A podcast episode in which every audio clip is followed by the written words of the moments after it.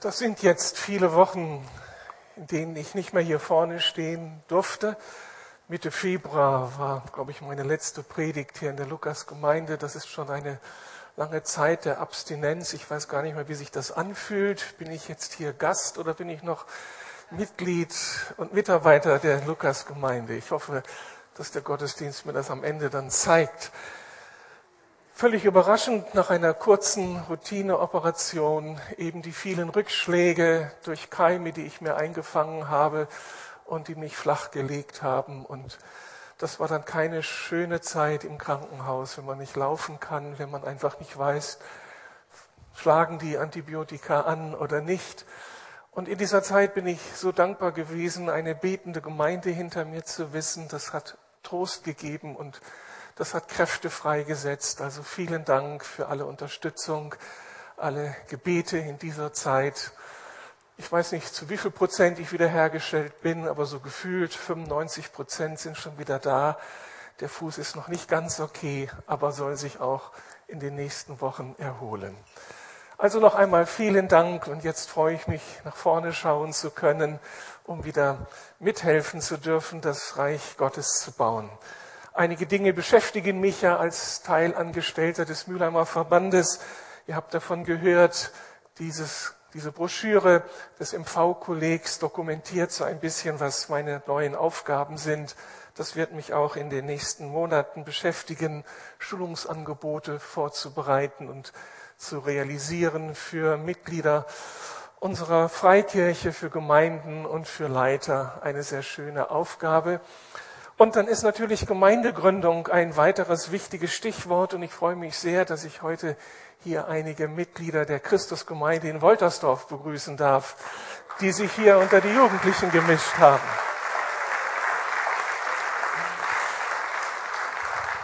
Schon lange ist es mir ein Anliegen, euch diese Gemeindearbeit vorzustellen und endlich ist es heute möglich. Ich bitte Frank Naumann mal zu mir zu kommen, ältester dieser Gemeindegründung in Woltersdorf. Frank, schön, dass du da bist mit deiner ganzen Familie. Das ist nicht selbstverständlich, dich hier vorne zu haben als einen Menschen, der Gemeinde in Woltersdorf verantwortet. Wo trifft man dich eigentlich sonst an, so von Montag bis Freitag tagsüber? Was machst du beruflich? Ich halt. Ähm, erstmal guten Morgen. Ich freue mich oder wir freuen uns, dass wir hier sein können bin als Arzt im Krankenhaus in Woltersdorf tätig. Und trotzdem stellst du dich dann dieser wichtigen Verantwortung mit anderen zusammen, Gemeinde in Woltersdorf zu gründen. Kannst du ein bisschen was sagen zur kleinen Geschichte dieser Gemeinde und was euch im letzten Jahr besonders ausgemacht hat, was der heutige Stand ist? Ja, wir sind ja so ein bisschen aus dem Zerbruch heraus entstanden, als eine Gruppe von Christen, die zusammenbleiben wollte, die Gottesdienst feiern wollten. Also daraus ist dann der Wunsch entstanden, wir gründen eine Gemeinde. Es gab dann auch ähm, eine, eine Gebet, im Gebet haben wir dann auch herausgefunden in Einmütigkeit, dass wir uns dem Mülheimer Verband anschließen wollen und ähm, das ist auch einmütig geschehen. Da sind wir sehr dankbar für und dann haben wir ja, bist du ja freigesetzt worden und das war damals auch einer der Gedanken, ja, Hans-Peter Pach ist eigentlich ein toller Begleiter, aber eigentlich hat er gar keine Zeit. Und das wussten wir nicht und parallel bist du dann freigesetzt worden. Du hast uns begleitet über die Jahre. Ich glaube, es sind jetzt, ich habe es jetzt nicht nachgeschlagen, ich glaube drei Jahre gewesen. Wir sind dann im, haben dann im Krankenhaus Gottesdienste gefeiert, haben unsere Werte bestimmt, haben darüber diskutiert. Man würde jetzt im MV sagen, unsere DNA festgelegt. Es sind, ähm, was lacht ihr denn so? Es sind, es sind einige Menschen dazugekommen, aber einige haben uns auch in, diesem Prozess sozusagen auch der Zuspitzung ähm, haben wir auch verloren, leider muss ich sagen. Ja, und dann war die Frage, wir sind in dem, in der, haben im Gottesdienst wieder in der Kirche gefeiert. Einer, ähm, der auch hier ist, aus unserer Gemeinde, der hat gesagt, er ist das erste Mal mit dem Fahrstuhl zum Gottesdienst gefahren und haben aber festgestellt, wir können die Menschen nicht erreichen und haben gerungen und gesucht nach nach Räumlichkeiten ähm, und haben dann letztes Jahr an der Schleuse in Woltersdorf, also Woltersdorf ist schön, es lohnt auch mal einen Ausflug, direkt an der Schleuse gibt es jetzt ein Ladenlokal, was wir doch relativ aufwendig umgebaut haben. So, es sind gute 90 Quadratmeter, also etwas weniger als hier.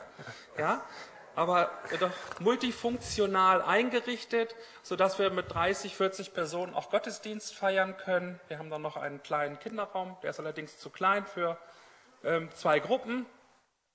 Und wir feiern, und das hat uns besonders überrascht und, ähm, oder gefreut, kann man sagen, dass wir einmal im Monat einen öffentlichen Gottesdienst in der Kirche in Woltersdorf feiern können.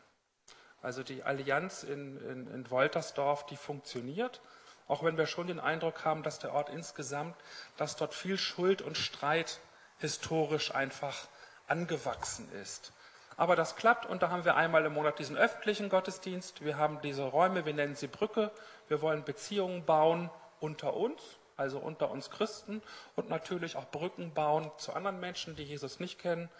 Ja, und jetzt ringen wir damit, so eine Organisationsform, eine Struktur zu finden. Auf der einen Seite, wir sind noch, man kann sagen, 20, der Kern besteht aus 20 Personen, 20 Erwachsenen, dass wir auf der einen Seite uns zurüsten können.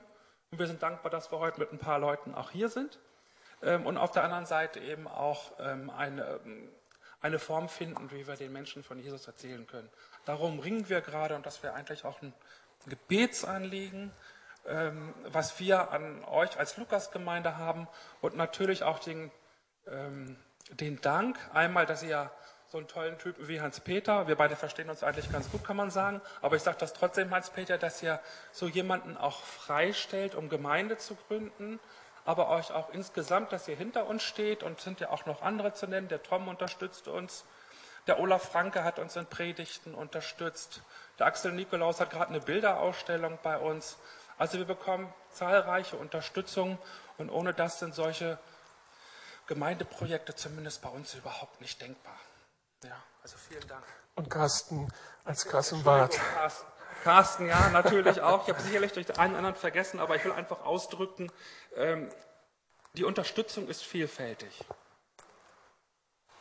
Was sind eure Träume für das Jahr und darüber hinaus? Was ist die Vision der kleinen Gemeinde in Woltersdorf. Wir haben uns da ja ein schönes Papier gegeben. Und da träumen wir auch von Dingen, die kommen sollen. Na, auf der einen Seite, also das Wichtigste ist, dass wir Menschen erreichen wollen. Menschen, die Jesus nicht kennen. Das hatte ich ähm, angesprochen. Also, und das andere ist eben, dass wir die Einheit unter den Christen versuchen zu fördern. Dass wir, ich, wir sind alle zu klein und wir werden nur gemeinsam es schaffen, dem Ort zu dienen. Also dem Ort zu dienen, Menschen zu erreichen, und die Einheit. Das, sind, das ist unser, unser Traum in Woltersdorf, wobei sich der Traum nicht auf Woltersdorf beschränkt. Das ist ja auch nur ein kleiner Ort. Ähm, dort ist quasi ja nur die Gemeinde, hat ihr Zuhause, aber es sind auch die ganzen Orte drumherum. Das geht bis nach Müncheberg auch, ähm, wo Menschen zu uns kommen und die ganze Region ist ohne. Naja, wir wollen eine Gemeinde bauen. Sehr schön. Mir ist es ein Anliegen, dass wir dich segnen, dass wir euch segnen, die Gemeinde dort, dass sie wächst, dass Menschen dazukommen und dass sich auch all die Fragen lösen, die jetzt noch ganz praktisch anstehen. Darf ich mit euch zusammen stellvertretend beten? Vater, wir danken dir, dass du das möglich gemacht hast, Gemeindegründung in Woltersdorf, dass du Menschen auch aus einer Krise heraus nicht frustriert sich zurückgezogen haben, sondern sich neu dieser Aufgabe gestellt haben und mutig nun Gemeinde verantworten in so einem kleinen Ort, wenige Menschen, die aber mit großem Mut und Zuversicht sich dir zur Verfügung gestellt haben. Darüber freuen wir uns sehr. Du siehst all die Nöte in diesem Ort und in den umliegenden Orten, dass da so viele Menschen ohne deine Freude, ohne Perspektive, ohne Befreiung von Altlasten, ohne die Beziehung zu dir leben müssen und darum so wenig Zukunft haben. Wir bitten dich, dass diese Gemeinde ausstrahlt, dass sie wächst, dass sie Brücken baut zu den Menschen und zu dir und dass dort Reich Gottes auch eingreift und gesellschaftlich prägt, dass Frieden und Gerechtigkeit dort einziehen, die Menschen fröhlich miteinander leben können und eine geeinte Kirche etwas ausstrahlt von dem, was dich ausmacht, den Gott des Friedens, der Einheit, der Versöhnung, der Liebe. Wir segnen die Truppe dort, wir segnen alle Mitarbeiter, die Leiterschaft. Sie sollen ihren Dienst fröhlich weiter tun. Das bitten wir im Namen Jesu. Amen. Amen. Vielen Dank.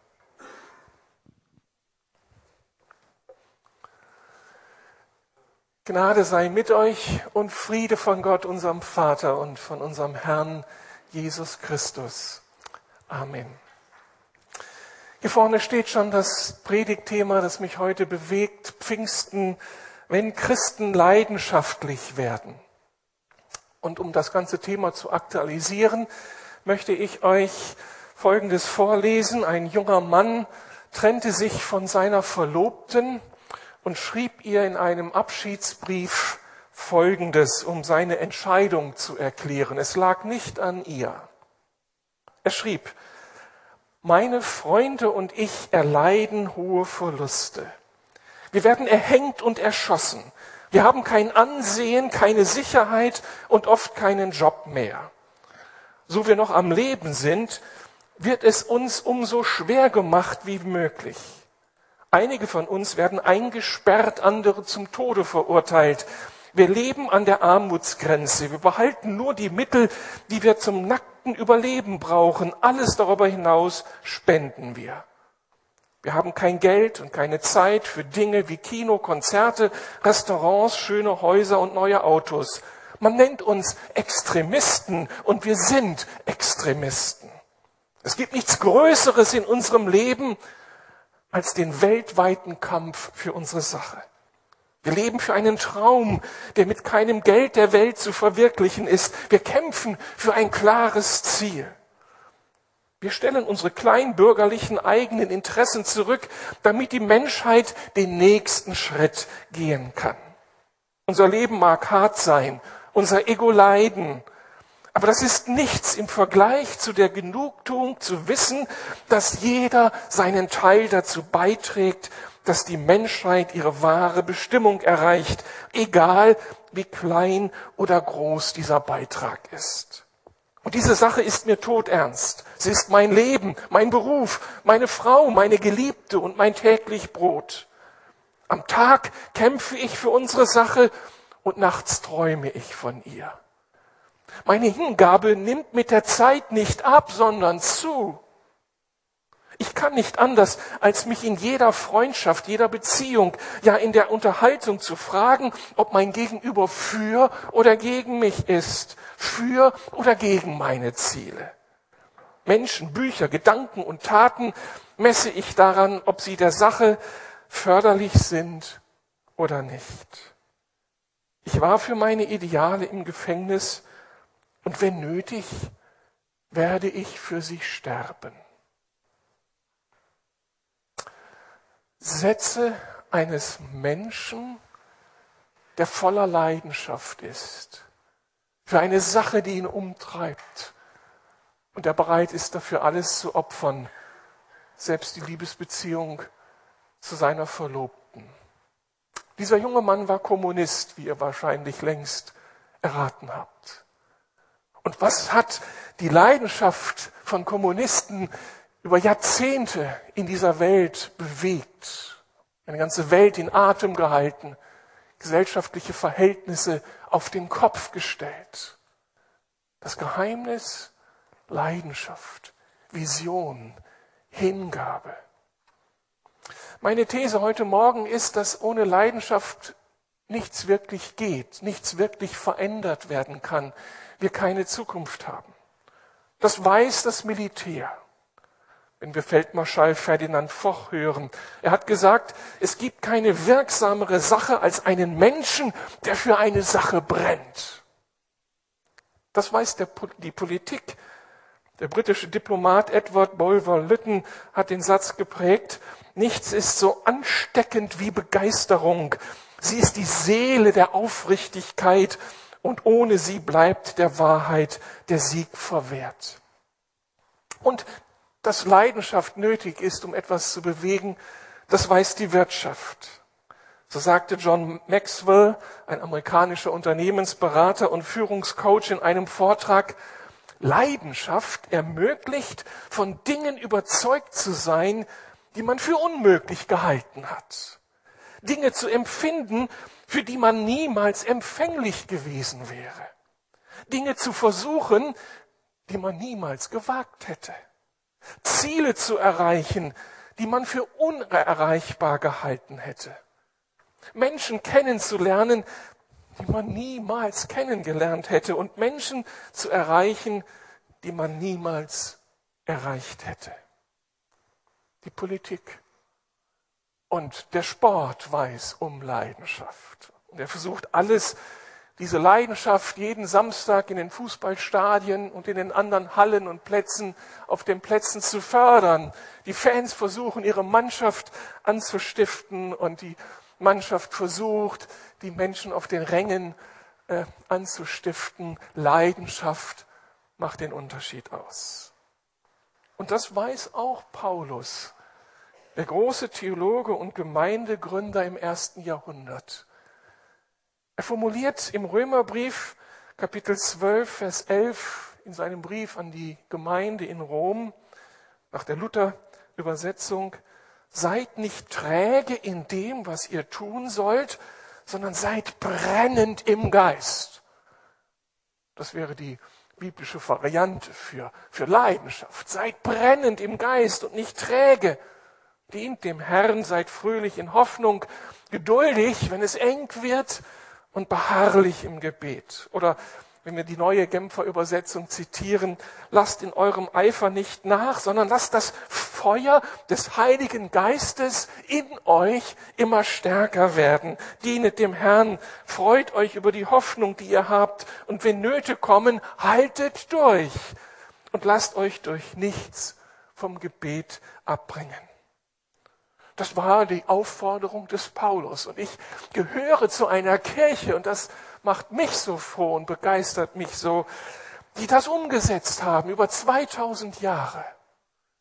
Kirche Jesu Christi, nicht die eingeschlafene Truppe ohne Vision, die einfach nur lebt und sich herauszieht aus dieser Welt, weil sie eine Hoffnung auf das Jenseits hat, sondern Menschen, die mit aller Leidenschaft mitten in dieser Welt zu Hause sind und hier etwas bewegen, glaubensbegeistert, voller Vision, voller Elan, voller Eifer und Tatendrang. Lass uns Kirchengeschichte studieren und sehen, wie über Jahrhunderte Menschen in dieser Leidenschaft aufgestanden sind und die Welt und die Welt verändert haben.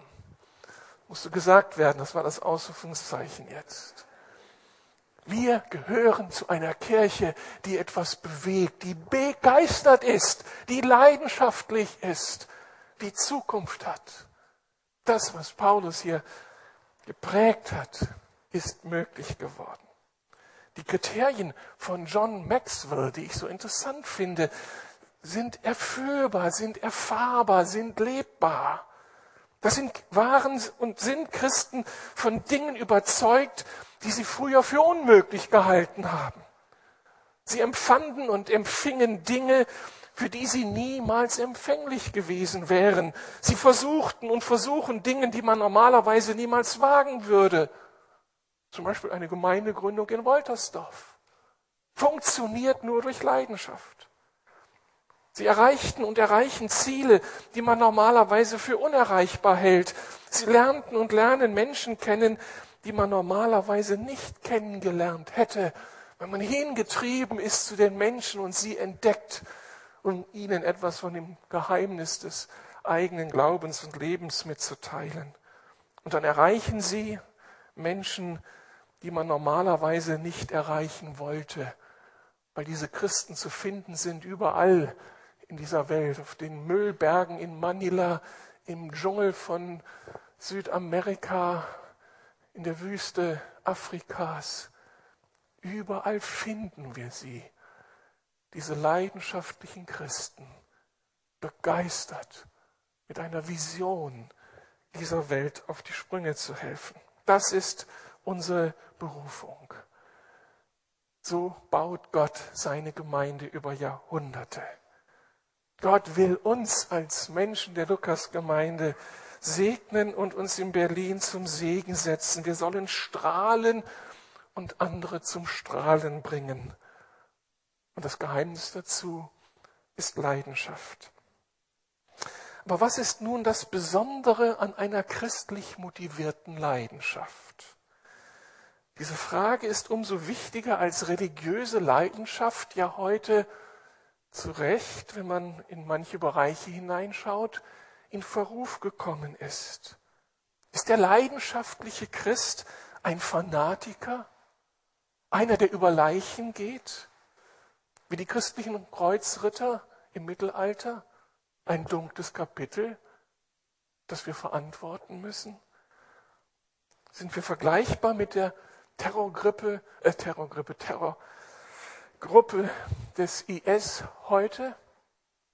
Oder was macht christliche Leidenschaft aus? Sind wir zu fürchten? Sind wir eine Bedrohung für das Gemeinwesen? Dazu drei Beobachtungen. Was macht christliche Leidenschaft aus? Ein erster Aspekt ist, christliche Leidenschaft hat ein unüberbietbares Vorbild. Das Vorbild ist Gott selbst, unser Vater im Himmel und sein Sohn Jesus Christus. Wer wissen will, was christliche Leidenschaft ausmacht, der muss sich mit dem Gott der Bibel auseinandersetzen und mit diesem unübertroffenen Beispiel Jesu. Unser Gott verkörpert diese Leidenschaft in einer radikalen Art und Weise, wie es für uns unvorstellbar ist. Er steht auf, der Schöpfer und Herr dieser Welt, und kommt uns entgegen einer Menschheit, die sich von ihm verabschiedet hat, die von ihm nichts wissen will, die ihn verleugnet, die ihn verspottet und die damit in die Irre geht und auf der Verliererstraße ist und ihre eigene Zukunft unterwandert. Und Gott kommt, um dieser Menschheit zu helfen, zurückzufinden, heimzufinden zu Gott selbst. Und damit er das, und damit das möglich wird, gibt er das Beste, was er hat, seinen Sohn. Das ist ja die Geschichte, die zutiefst uns Christen ausmacht. Gott ist gekommen. Er hat uns nicht uns selbst überlassen. Und er ist nicht gekommen mit einem Katalog von Forderungen, um uns jetzt auf die Sprünge zu helfen, sondern er ist gekommen und hat sich selbst gegeben in seinem Sohn. Er hat das Liebste hingegeben. Jesus seinen Sohn, der dann für uns starb am Kreuz. Ich kann das nicht ausführen für die, für die das äh, einfach noch unbekannt ist und nicht so vertraut ist. Da müssten wir das persönliche Gespräch suchen.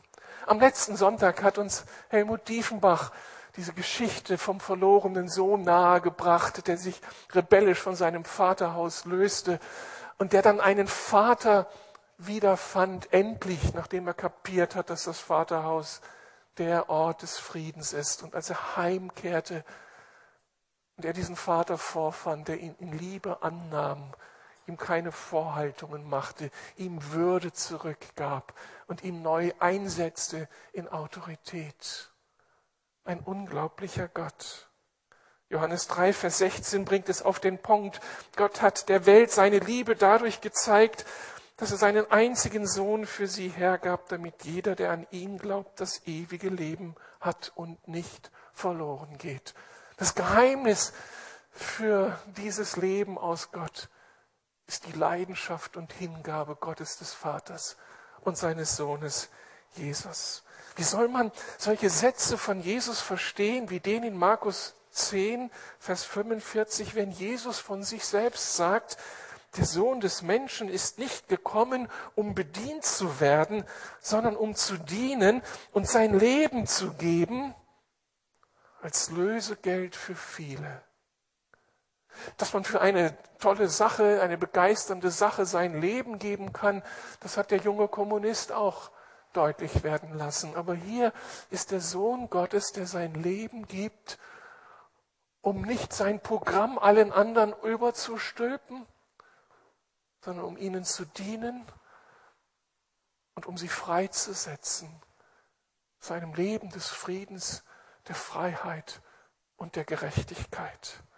Und das macht der Sohn Gottes, der Schöpfer Himmels und der Erde, der nicht auf Augenhöhe ist mit uns, sondern der Gott ist, aber er begibt sich auf Augenhöhe mit uns aus Liebe und Leidenschaft. Bekomme ich hier ein Amen?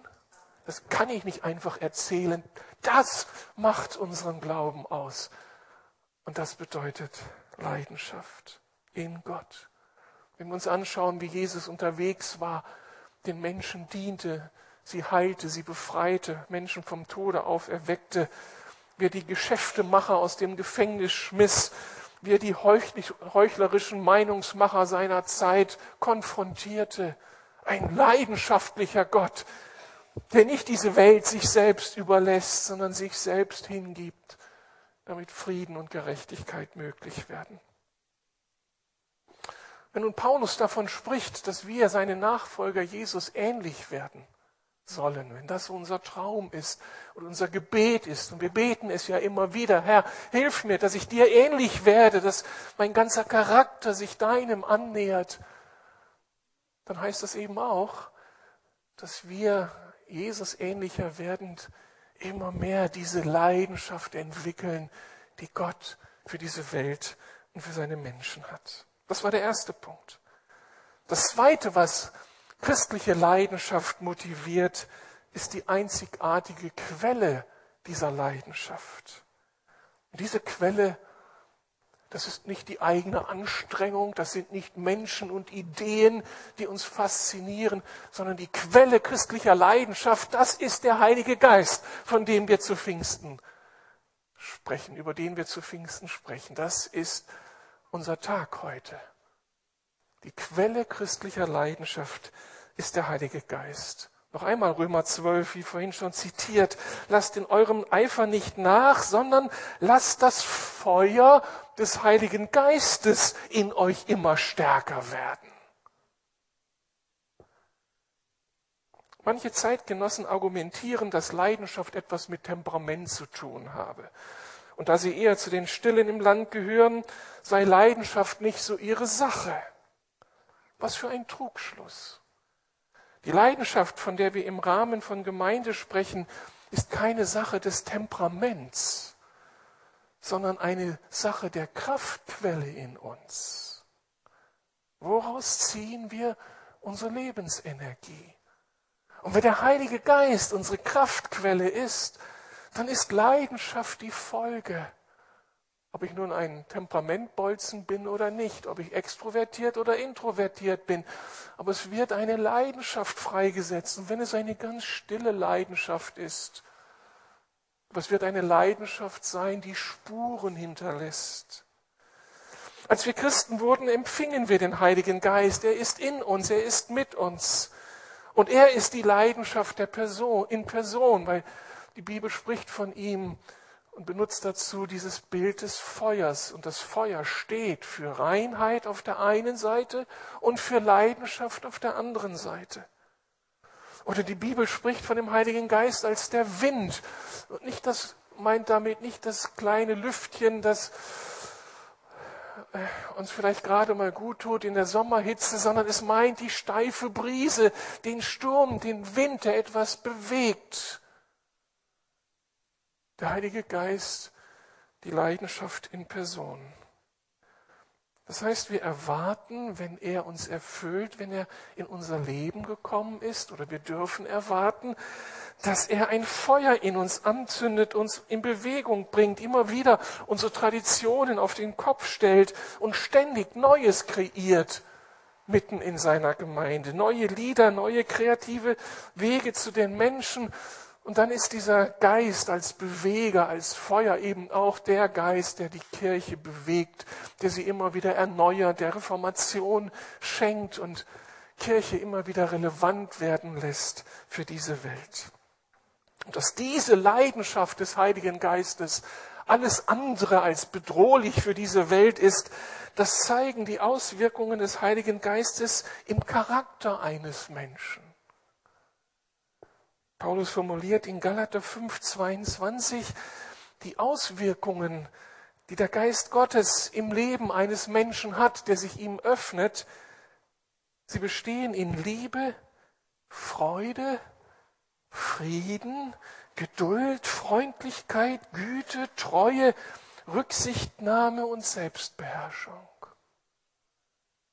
Das sind die Charakterzüge eines leidenschaftlichen Christen, der etwas in dieser Welt bewegen will und bewegen kann, weil er nicht aus seiner eigenen Kraft die Dinge bewegen muss, sondern weil er Werkzeug ist in der Hand Gottes selbst, der die Dinge tut. Und wenn Gott anfängt, uns zu bewegen und uns zu gebrauchen, dann heißt das immer, dass Menschen zum Guten hin bewegt werden. Wenn sie sich einlassen auf das gute Evangelium Gottes, auf den lebendigen Gott selbst, dann wird es durch Krisen in ihrem Leben gehen, wenn sie sich verabschieden von ihren eigenen Lebenskonzepten. Am Ende werden sie aber verwandelte Menschen sein, voller Liebe zu ihrem Gott. Und dann der dritte Aspekt christlich motivierter Leidenschaft. Diese Leidenschaft ist bereit zu folgenschweren Konsequenzen.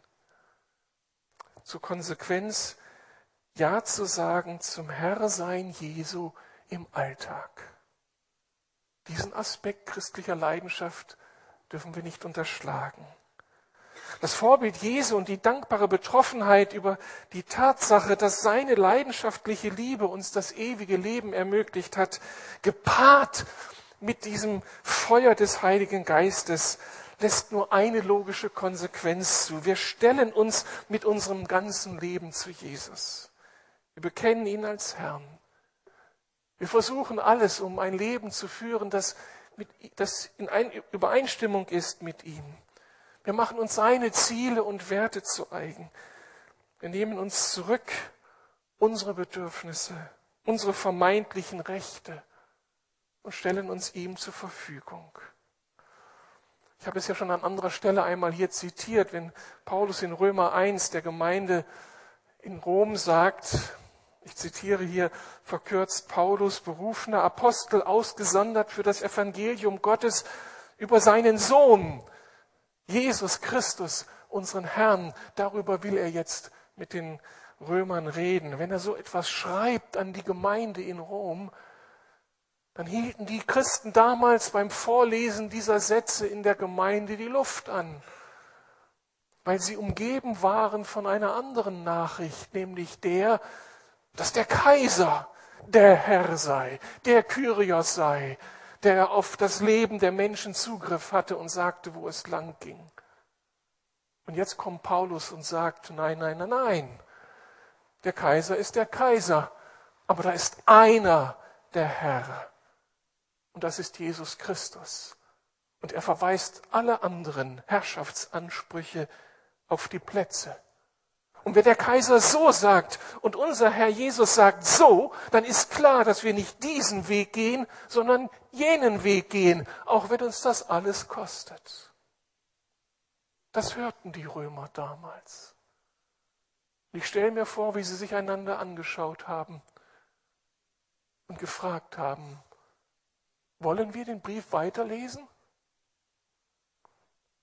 Wenn das die These des Paulus ist, dass nicht der Kaiser der Herr ist, sondern Jesus, dann heißt das, hier ist Stress vorprogrammiert. Will ich das? Will ich diesem Herrn nachfolgen? Und auf einmal hören wir, dass dieser Begriff Leidenschaft auch noch eine andere Bedeutung gewinnt, dass christliche Leidenschaft eben auch einen Preis fordern kann, dass das auch mit Leiden verbunden sein kann, wenn ich einen Weg gehe, der nicht der Öffentlichkeit opportun erscheint, wenn ich mich gegen den Zeitgeist stelle, gegen den Mainstream stelle, weil ich Christus als meinem Herrn folge.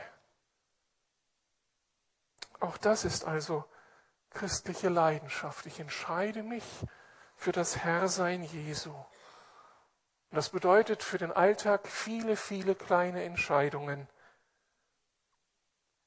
im diakonischen Dienst an den Menschen meiner Umgebung, im missionarischen Engagement für unerreichte Völker, in einem leidenschaftlichen Kampf gegen Unrecht und Meinungsdiktatur, in der Bereitschaft, Gott auch in Krisen, in Rückschlägen und in Krankheitsnöten zu vertrauen. Für diese Anliegen opferten Christen ihre Zeit, ihr Geld, ihre Reputation, ihren sicheren Lebensstil, ja ihr Leben. Die Leidenschaft, zu der uns Christus befreien will, ist eine unglaubliche Leidenschaft. Ein Christsein, das es wirklich in sich hat. Keine nette Religiosität. Keine netten religiösen Gefühle. Es geht nicht um einen Gott, der meine Lebensumstände optimiert. Habe ich schmerzlich erfahren in den letzten Monaten. Ich hatte mein Programm. Und Gott hat es anders gewollt. Und ein Rückschlag nach dem anderen. Ich pack mich an den Kopf. Gott, ich bin doch dein Nachfolger. Du musst doch das alles optimieren. Okay, ich muss ins Krankenhaus, aber jetzt muss doch alles glatt laufen. Und meinem Gott gefällt es anders. Und er ist der Herr. Und ich muss lernen, mich durchzubeten. Herr, wenn du mich jetzt hier liegen lässt, dann will ich ein ganzes Jahr dazu finden und dich ehren und meiner Umgebung ein Diener sein, ein Zeuge für deine Herrlichkeit sein. Und wenn ich rauskomme und getröstet wurde in dieser Zeit, dann will ich jetzt andere trösten mit dem Trost, mit dem ich durch dich getröstet wurde, weil so viele im gleichen Boot sitzen und Hilfe brauchen und nach Trost rufen.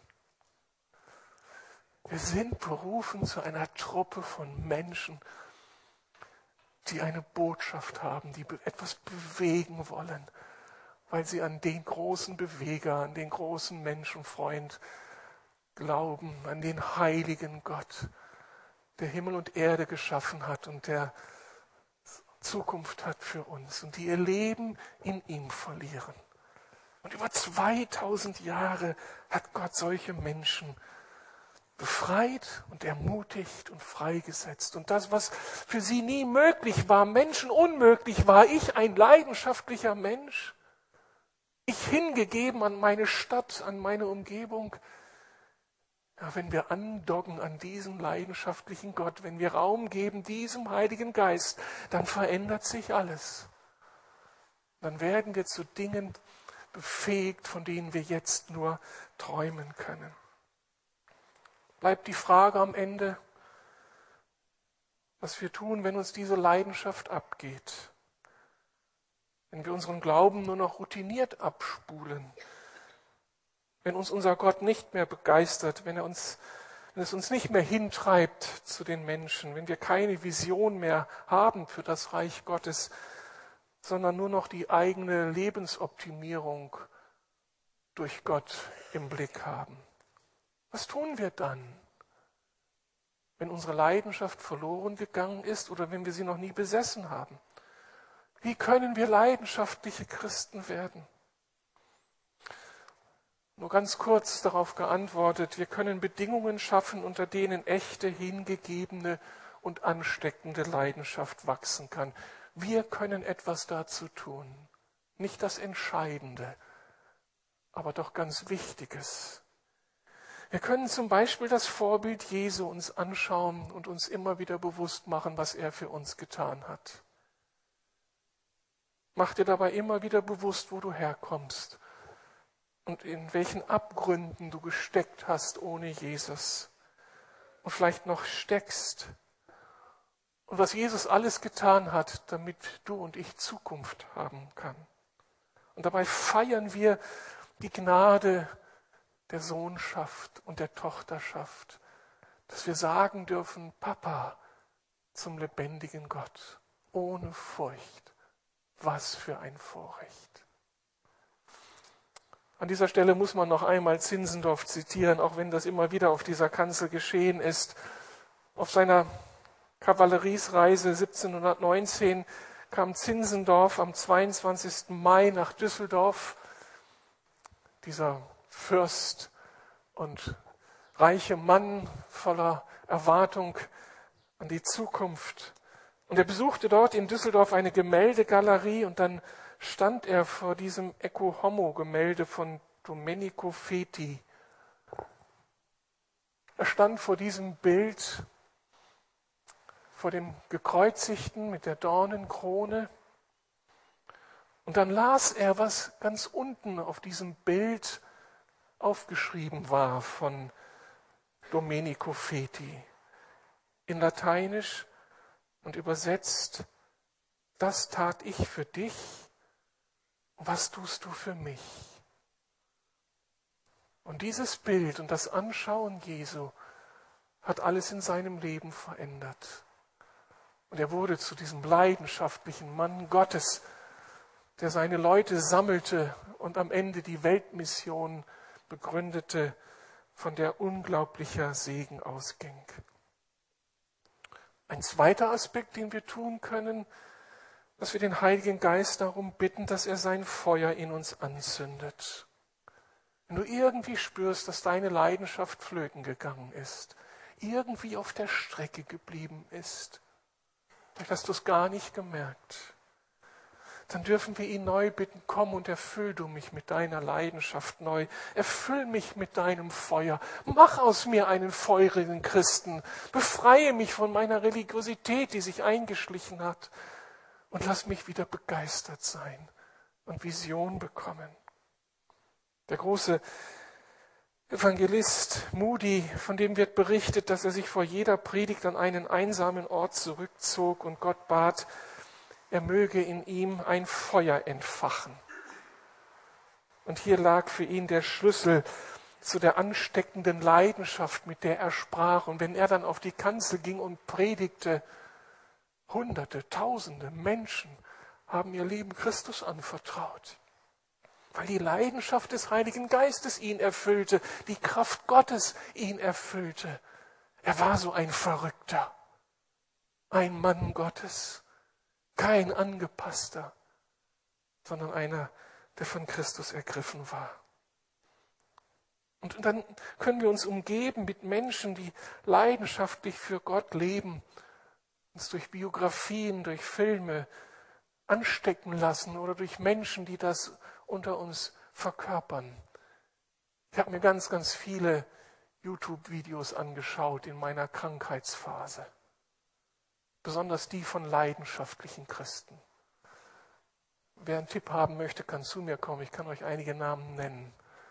Und dann lag ich da auf meinem Krankenbett, unfähig aufzustehen und irgendwas zu tun. Aber ihr Feuer hat mich angezündet und immer wieder angezündet. Und diese Sehnsucht freigesetzt, Herr, wenn ich hier rauskomme, ich will da aufstehen für dich und dein Reich bauen und deinen Namen den Menschen sagen, denn ist das Schönste und Beste, was es geben kann. Und wenn wir unsere Leidenschaft verloren haben, dann gibt es einfach so viel Ermutigung, dass Gott sich bitten lässt. Es gibt dieses wunderschöne Kapitel im Hesekiel-Buch im Alten Testament, Kapitel 37. Da sieht der Prophet, die ganze Situation des Volkes Gottes, des Volkes Israel und sieht das Volk wie ein Totenfeld. Da war keine Leidenschaft, kein Leben mehr, keine Begeisterung mehr für Gott. Und dieses Totenfeld könnten wir vergleichen mit der Kirche Jesu in Europa, in Deutschland. Das ist ja nicht die leidenschaftliche Truppe von Menschen, die etwas bewegt, sondern da sieht man so viel angepasstes Christsein, das nichts mehr bewegt eher ein Totenfeld. Aber dann darf Hesekiel im Namen Gottes predigen und beten und proklamieren. Und der Geist Gottes kommt und aus dem Totenfeld da hinein kommt